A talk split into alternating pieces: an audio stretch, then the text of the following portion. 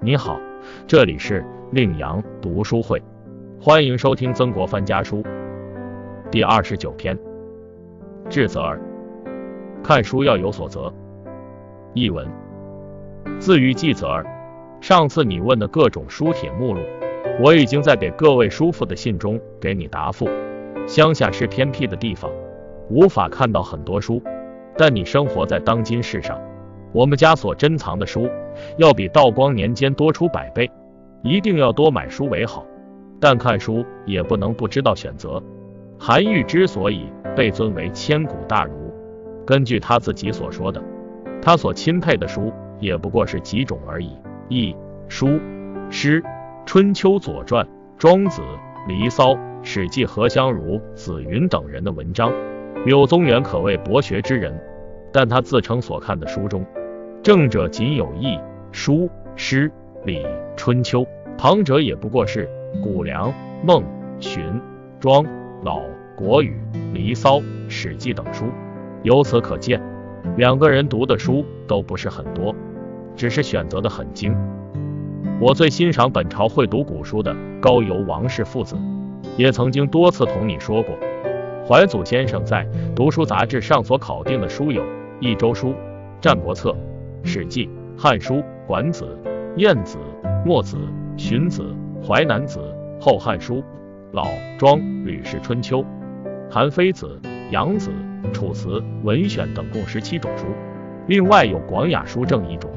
博申先生《精义述文》中所考定的书有《易》《书》《诗》《周官》《仪礼》《大代理》《礼记》《左传》《国语》《公羊》《谷梁》《尔雅》共十二种书。王氏父子的学识渊博，古今十分少见，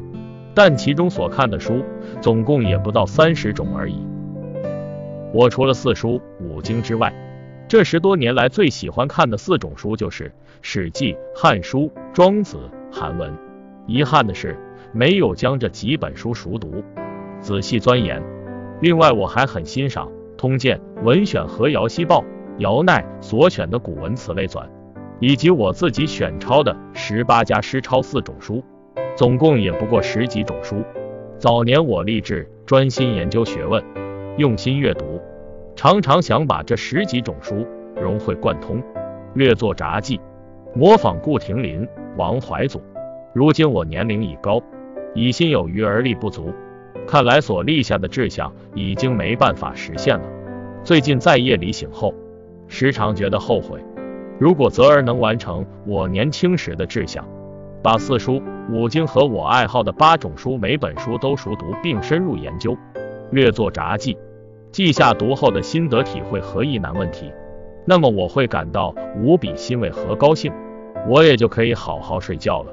除此之外，我也就没有其他奢望了。王氏父子考定的二十九种书，如果家中有没有收藏的，你可以列出一个清单来。我会一本一本买了给你寄回家。古今治学的方法，汉朝到唐朝，风气大致都一样；从宋朝到明朝，也没有太大的变化。直到本朝后，又自形成了一种风气，其中最负盛名的便是顾严百师、戴东原、姜慎修、钱新梅、秦卫京、段茂堂、王怀祖等数人。因为已经自成了风格，所以人才辈出。你如果有专心读书的志向，可以不需要标榜汉学的名目，但对于以上提到的几位先生的治学方法，却不能不去了解。凡是你的所见所闻，要随时向我禀告，我也会随时给你解答。这样的方式比当面教给你，更容易让你有所长进。咸丰九年四月二十一日，解读。曾国藩在这封信中阐述了一个人要想有所成就，最重要的是看书必须懂得善加选择，这样治学才有专攻。对于学问的深刻内涵，才能真正领会的观点。古人教子的时候，经常叮嘱择要而读，许多家训都提到读书要有博反约，这就告诉我们要选择一些对工作、对事业、对未来有指导和帮助作用的书来读。曾国藩撰有《圣哲画像记》，认为按照这三十二名家的书来读，可以解决贪心求博大、用心不专的毛病。在古代，古人曾有四别读书法，即目志之书、口志之书、心志之书、手志之书。所谓目志，就是有的书只浏览一遍就可以了；所谓口志，就是将书的内容要背下来；所谓心志，就是不仅要背，而且要深入思考；所谓手志，就是把书中的重要章节和段落抄下来，反复吟诵。这样就可以更好的掌握书中的知识。一般读书的人都知道择要而读的道理，因为他们明白人的精力有限，不可能什么文章都熟读，所以要有选择。